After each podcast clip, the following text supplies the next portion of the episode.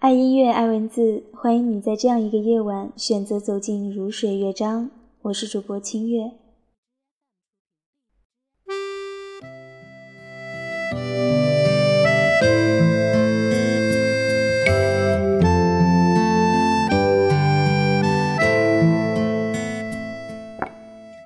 自从离别后，已经有很长的一段日子，邱清志从来不敢去拧开收音机。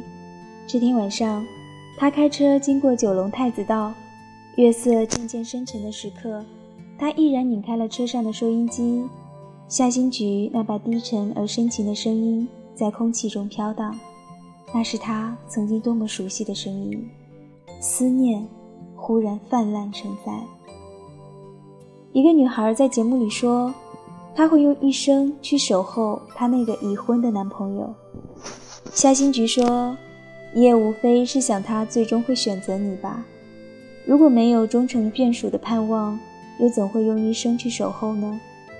那个女孩说：“守候是对爱情的奉献，不需要有结果。”邱清志淡淡的笑了起来。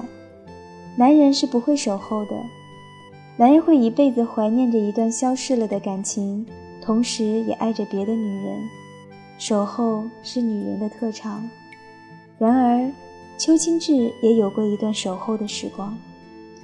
四个人同住在太子道那所老房子的时候，有一段日子，他要通宵当值，下班的时间刚好和那阵子要做通宵节目的夏新菊差不多。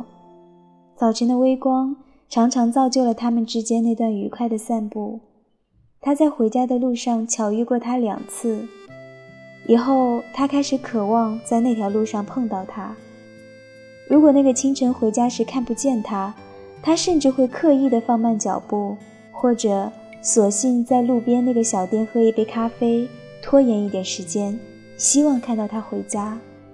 每一次，当他在那里遇到他时，他总是笑着说：“怎么又碰到你了？真巧。”他所以为的巧合，无非是他的守候。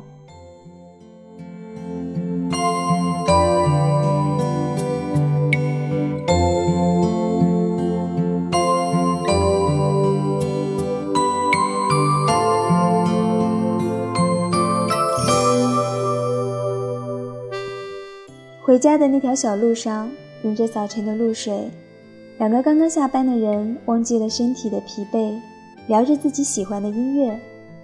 有时候，邱清志甚至只是静静地听着夏新菊说话，她的声音柔软而深情，宛若清溪流过他的身体，触动他所有的感官，在他耳畔鸣转。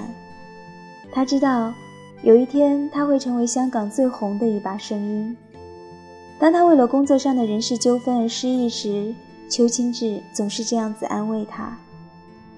季节更替，他和夏新菊已经在那条路上并肩走过了许多个晨曦了。每一次，他都觉得路太短，而时光太匆促。那段与他同路的时光，愉快而暧昧，也带着一点罪恶感。假使他没有守候，只是幸运的与他相遇。他不会有罪恶感，然而，带着罪恶感的相遇，却偏偏又是最甜美的。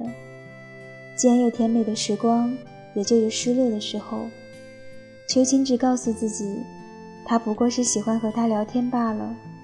他和他永远没有那个可能，从一开始就没有。